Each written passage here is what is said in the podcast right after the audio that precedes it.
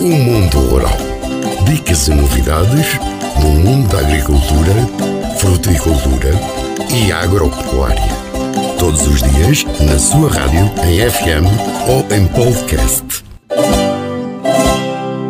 Já quase não há terra disponível para agricultura no perímetro de regadio do Alqueva. Dos 130 mil hectares que fazem parte do empreendimento, podem estar disponíveis 1 ou 2%, mas mesmo isso não é garantido, avança José Pedro Salema, presidente executivo da empresa de Desenvolvimento de Infraestruturas do Alqueva. O gestor desta empresa pública, que já esteve sob a tutela de três governos e outros tantos ministros da Agricultura, faz questão de precisar que os números relativos à ocupação da terra são fechados no final de cada ano, pelo que neste momento momento já pode nem haver absolutamente nada no perímetro de rega.